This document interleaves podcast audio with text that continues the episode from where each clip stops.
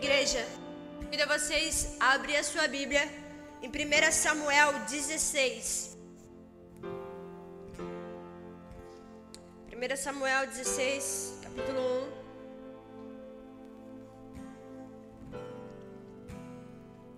1. Aleluia, Santo, Santo é o teu nome, Jesus. Amém? Vamos ler. O Senhor disse a Samuel: Até quando você irá se entristecer por causa de Saul? Eu rejeitei como rei de Israel. Encha um chifre com óleo e vá a Belém. Eu o enviarei a Jessé. Escolhi um dos seus filhos para fazê-lo rei. Ele escolheu um dos seus filhos para fazer o quê? Fazer o quê, igreja? Lá no versículo 4. Samuel fez o que o Senhor disse. Quando chegou a Belém, as autoridades da cidade foram encontrar-se com ele, tremendo de medo, e perguntaram: Vens em paz? Respondeu Samuel: Sim, venho em paz. Vim sacrificar ao Senhor, consagrar-se e venham ao sacrifício comigo. Então ele consagrou Jessé e os filhos dele e os convidou para o sacrifício. Quando chegou, Samuel viu Eliabe. Samuel viu quem? E pensou: com certeza é esse que o Senhor quer ungir. O Senhor, contudo, disse a Samuel: Não considere sua aparência nem sua altura pois eu o rejeitei. O Senhor não vê como homem. O Senhor vê a o homem vê a aparência, mas o Senhor vê o Não, igreja. Vamos lá. O homem vê a aparência, mas o Senhor vê o Então Jessé chamou Abinadab e o levou a Samuel. Ele, porém, disse: o Senhor também escolheu este. Em seguida, Jessé levou Samar. O Senhor também não escolheu esse. Em seguida, Jessé levou Samar e Samuel. Mas este disse: Também não foi este que o Senhor escolheu. Jessé levou a Samuel sete dos seus filhos, mas Samuel lhe disse: O Senhor não escolheu nenhum deste. Então perguntou a Jessé: Estes são todos os filhos que você tem? Jessé respondeu: Ainda tem um caçula, mas ele está cuidando das. Ele está cuidando das. Samuel disse: Traga-o aqui. Não nos sentaremos para comer enquanto ele não chegar. Jessé mandou chamá-lo e ele veio. Ele era ruivo, de belos olhos e boas aparências. Então o Senhor disse a Samuel: Este é este: levante-se e unja-o. Samuel apanhou o chifre cheio de óleo e ungiu na presença dos seus irmãos, e a partir daquele dia o Espírito Santo apoderou-se de Davi, e Samuel voltou para Ramá.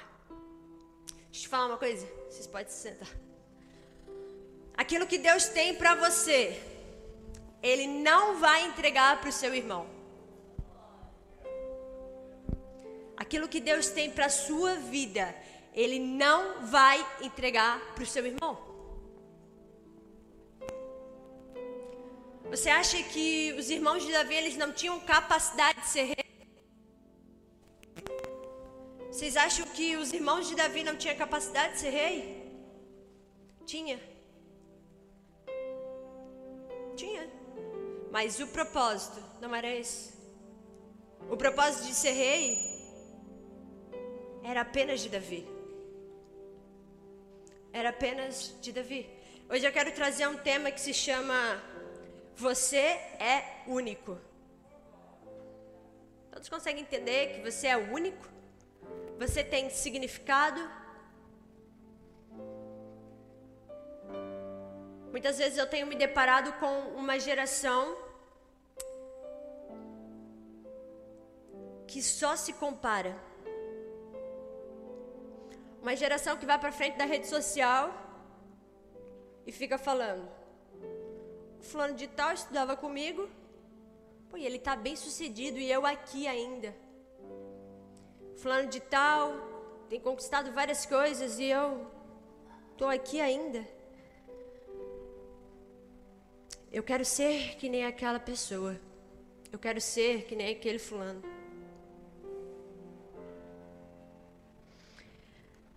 Toda vez, toda vez que você se comparar com alguém, você vai perder. Porque ou a comparação, ela te traz uma arrogância de falar assim: ah, aquela pessoa ela tá abaixo de mim. Ela não conquistou tudo que eu tenho conquistado com os meus 20 anos de idade, com os meus 25. Ou ou você se torna uma pessoa deprimida. No caso, você olha para uma pessoa e ela está acima de você, financeiramente, no relacionamento, todas as áreas, e você fala: pô, a gente se criou junto, a gente andou junto e ele está muito mais além do que eu. E você começa a ser uma pessoa deprimida. Toda vez que a gente se compara, a gente perde. Eu acredito que o Deus que eu sirvo, ele é muito criativo. O Deus que eu sirvo, ele é extremamente criativo. Você pode fazer uma pesquisa básica e pesquisar quantas pessoas nesses 8 bilhões de pessoas no mundo é parecido com você tem uma estimativa de sete pessoas que são esteticamente parecido com você. E parecido não é igual. E ainda você quer ficar parecido com o seu amigo? Se Deus te fez único, é porque Ele tem um propósito para a tua vida.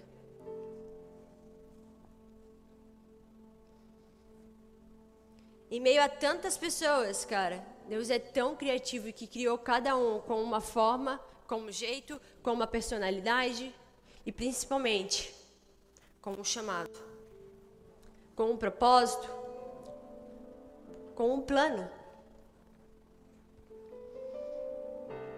Ele fez cada um com um significado. Mas tudo que entra na sua mente entra na sua vida.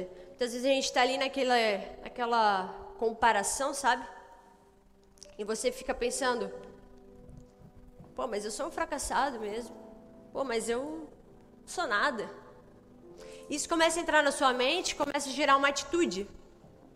Vocês acreditam que tudo que passa na nossa mente, se não for examinado, gera uma atitude? Ô, gente. Aleluia. Tudo que passa na sua mente gera uma atitude. Antes de você fazer algo, eu pensei que eu ia fazer aquilo. E toda vez que eu penso eu sou inferior a alguém, toda vez que eu penso que aquela pessoa ela conquistou mais coisas que eu, e eu fico me diminuindo, isso vai entrando na minha mente e vai me tornando aquilo que eu imaginei. Em Provérbios 23, 7 fala que, porque, como imaginou no seu coração, assim ele é. Assim como você se imagina no seu coração, assim, ele, assim você é. E hoje eu quero que o Espírito de Deus fale ao teu coração aqui que você é. Para que isso gere uma atitude. Lá em Êxodo 35, 35 fala: A todos esses deu capacidade para realizar todo tipo de obra, como artesãos, projetistas, bordadores de linho. Eram capazes para projetar e executar qualquer trabalho artesanal. Deus ele te cria com algo específico. E ele tem algo para sua vida. Ele tem algo para realizar na sua vida. Mas muitas das vezes a gente pensa: como é que isso vai acontecer? Sou capaz? Se eu não consigo? Deixa eu te falar uma coisa. Aquele que prometeu é fiel para cumprir. Sabe por que, que ele te chama incapaz? Para mostrar que não é você que faz, é ele. E é ele que te capacita. Você não foi gerado no ventre, mas antes da fundação do mundo. Antes da fundação do mundo, o Senhor já tinha palavras sobre a sua vida. Lá em Salmo 139, 16, fala assim: ó. Os teus olhos viram o meu embrião. Todos os dias determinados para mim foram escritos no teu livro, antes de qualquer dele existir. Quando Deus gerou palavras sobre a sua vida, ainda não existia pandemia, não existia bolsa de valores, não existia o teu emprego, não existia a tua família, não existia a sua mãe. Sabe por que isso, cara? Porque nada vai impedir, mano. Apenas você. As palavras que Deus libera para sua vida, Ele não está liberando hoje. Sabe? Que nem o Jean fala muitas vezes, o novo de Deus não é novo para Deus. Aquilo que Deus falou que vai fazer na sua vida, Ele não falou ontem, mas muito antes da fundação do mundo. Vocês estão entendendo? Se Deus falou, não se distraia. Foque naquilo que ele te falou a seu respeito. Neemias 6, 9 fala assim, ó. Estavam todos tentando intimidar-nos, pensando, eles serão enfraquecidos e não concluirão a obra. Eu, porém, orei pedindo, fortaleça agora as minhas mãos. Essa fala é a fala de Neemias. Quando Deus deu para ele um sonho que ele ia voltar para a terra, onde os pais dele estavam enterrados, Deus falou para ele que ele ia reconstruir os muros de Jerusalém. E nesse período que Deus falou para ele, sabe o que, que ele era? Ele era o copeiro do, do rei. Ele era tipo o cara mais improvável. Mas deixa eu te falar, cara. Quando Deus fala, mano, quando Deus fala, Ele cumpre. Pode ser quem for. E pode você não acreditar, mas Deus tem uma palavra que Ele gerou muito antes da fundação do mundo para cada um de vocês. E muitos ainda desejam ser igual ao fulano. E muitos ainda não acham que são únicos. E muitos ainda acham que são inúteis, que são esquecidos que são uma pessoa neutra. Mas não. E quando Neemias ele recebe esse sonho, mano, ele tem uma convicção, uma fé que Deus ia fazer. E ele foi para lá e motivou um monte de pessoas, um monte de homens e vamos, cara, vamos vamos erguer os muros. E ele começou a motivar o pessoal e começou e começou um dia você vai lá e pesquisa o tamanho do muro que era, que ele reconstruiu. E em 52 dias, cara, eles reconstruíram uma muralha. Talvez Neemias pensou: Deus, eu não tenho capacidade para isso. Mas Neemias tinha fé que era Deus que ia fazer na vida dele. Que Deus ia fazer através da vida dele. E um monte de pessoas vieram até ele e falou: Cara, não vai dar certo. Não vai dar vai, tu não. Tu é o copeiro do rei, o que, que tu está aqui? Teus pais já morreram. Mas Neemias, ele não se distraiu com as vozes. Talvez Deus já declarou na tua vida aquilo que ele quer fazer. Mas por você ouvir muitas vozes, você tem se distraído do propósito. Você tem se dispersado tem se dispersado. Talvez você está no lugar certo, mas você está agindo da maneira errada. Talvez aquilo que Deus quer liberar na tua vida, fazer o propósito real ser cumprido, só falta de uma coisa: fé. Só falta fé. Talvez uma coisa que eu fale aqui para você, talvez escandalize.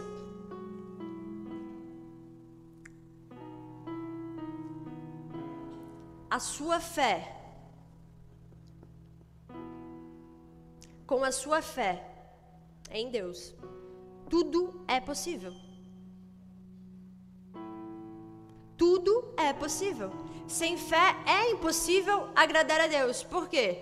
Porque sem fé eu não consigo acreditar que Deus é vivo. Porque a gente vê, mas felizes são aqueles que não viram e creram. Felizes são aqueles que não viram e creram. Neemias não se distraiu com aquilo, estava muito ocupado com a visão que Deus deu para ele. O mundo vai falar, não vai dar certo. Deus já falou, já deu certo. Não limite. Cara, eu acho que o, erro, o maior erro nosso é limitar Deus, sabe? Só porque a gente não entende a, a dimensão dele, a gente limita ele. Será que. Ah, não, Deus não me ama tanto para me entregar isso. Deus não. Ai, eu sou tão ruim, eu sou tão pecadora. Mano, todo mundo é pecador e todo mundo é ruim. Mas o amor de Deus, cara, ele é abundante sobre a nossa vida. Ele supera essas coisas. Sabe, a gente fica se diminuindo tanto, sabendo que a gente tem um Pai, cara, eterno, infinito.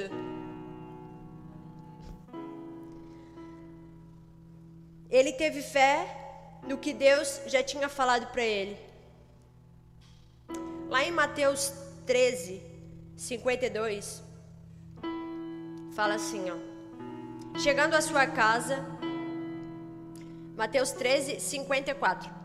Chegando à sua casa, começou a ensinar o povo na sinagoga. Todos ficaram admirados e perguntaram: De onde lhe vem esta sabedoria e estes poderes miraculosos? Não é este o filho do carpinteiro? O nome da sua mãe não é Maria? E não são seus irmãos Tiago, José, Simão e Judas?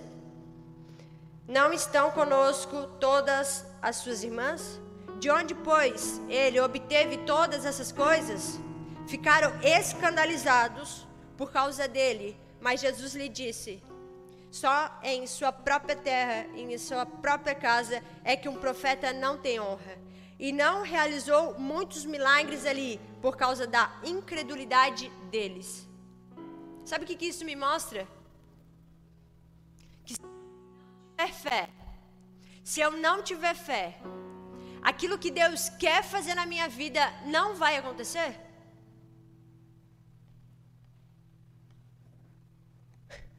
Se eu não tiver fé, aquilo que Deus quer fazer na minha vida não vai acontecer. Por quê? Você acha que Jesus, naquele tempo ali, ele não tinha poder para fazer milagres? Tinha. Ele já não era o escolhido de Deus? Ele já não era o enviado de Deus? Cara, e por que, que ele não conseguiu fazer mais milagres? Porque aquele povo não tinha fé, era um povo incrédulo que não acreditava que aquele filho do carpinteiro poderia fazer algo. Mas deixa eu te falar uma coisa de novo. O filho do carpinteiro, ele pode fazer. Ele pode fazer na sua vida quando você tiver fé. E cara, esses dias pensando um pouco, eu fiquei imaginando que tem muitas pessoas que acham que têm fé, mas sabe o que elas têm? Pensamento positivo. Elas têm pensamento positivo. Ah, vai dar certo. Sabe qual é a diferença disso, mano? Que o, que o pensamento positivo, a gente acha que algo vai acontecer por causa da força da nossa mente. E a fé vai acontecer porque eu tenho um Deus que faz todas as coisas. Sabe? Tem gente que mistura muito isso. Ah, eu estou com pensamento positivo, vai dar certo. Não, mano. Talvez não vai dar certo. E se der, não é por causa do teu pensamento, porque o teu pensamento não tem poder nenhum. Mas o Deus que eu acredito, ele tem poder para fazer infinitamente mais do que eu acredito, do que eu posso ver. Amém? Amém, igreja? Aleluia. A falta de fé é capaz de impedir o Deus que fez todas as coisas fazer algo novo. O Deus que fez todas as coisas O Deus que pode todas as coisas, Ele quer fazer na sua vida, mas se você não tiver fé, o algo novo da parte dele não vem sobre você. Como adquirir fé? Como adquirir fé, Vitória? Se fé é uma coisa tão tão difícil de entender, será que eu estou crendo mesmo que Deus vai fazer ou será que eu estou pensando pá, será que eu Lá em Romanos 10, 17, fala assim, ó. Consequentemente, a fé vem por ouvir a mensagem, e a mensagem é ouvida mediante a palavra de Deus. A fé, ela é adquirida através disso aqui, ó. A fé, ela vem em você ouvir isso. Consequentemente, você lendo, você está se ouvindo. E é assim que a nossa fé ela aumenta, ela é fortalecida. Nós adquirimos fé. E Vitória, existe fé pequena e fé grande?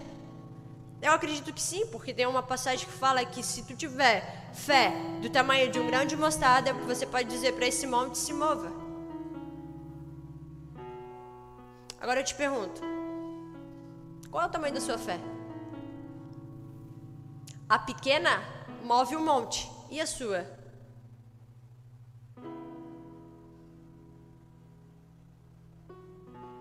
Sabe por que muitas vezes, cara, a gente não consegue aplicar a nossa fé? Não consegue. Porque a gente não consegue entender o tamanho do nosso Deus.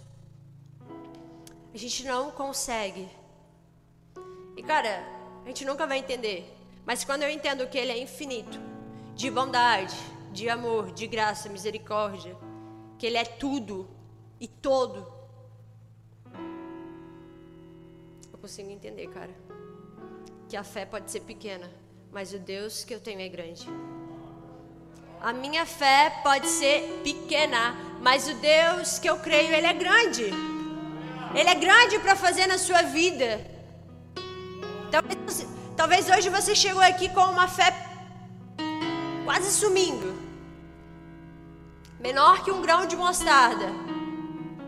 Mas eu creio que o Senhor está liberando sobre esse lugar uma fé abundante nós vamos dar passos de fé a partir de hoje. Você acredita nisso? Passos de fé a partir de hoje.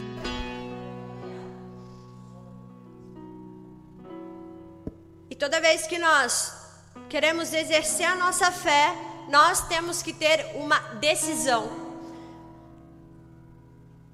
Ter uma decisão. Eu quero aquilo que Deus planejou para minha vida. Eu quero romper em fé. Cara, deixa eu te falar uma coisa.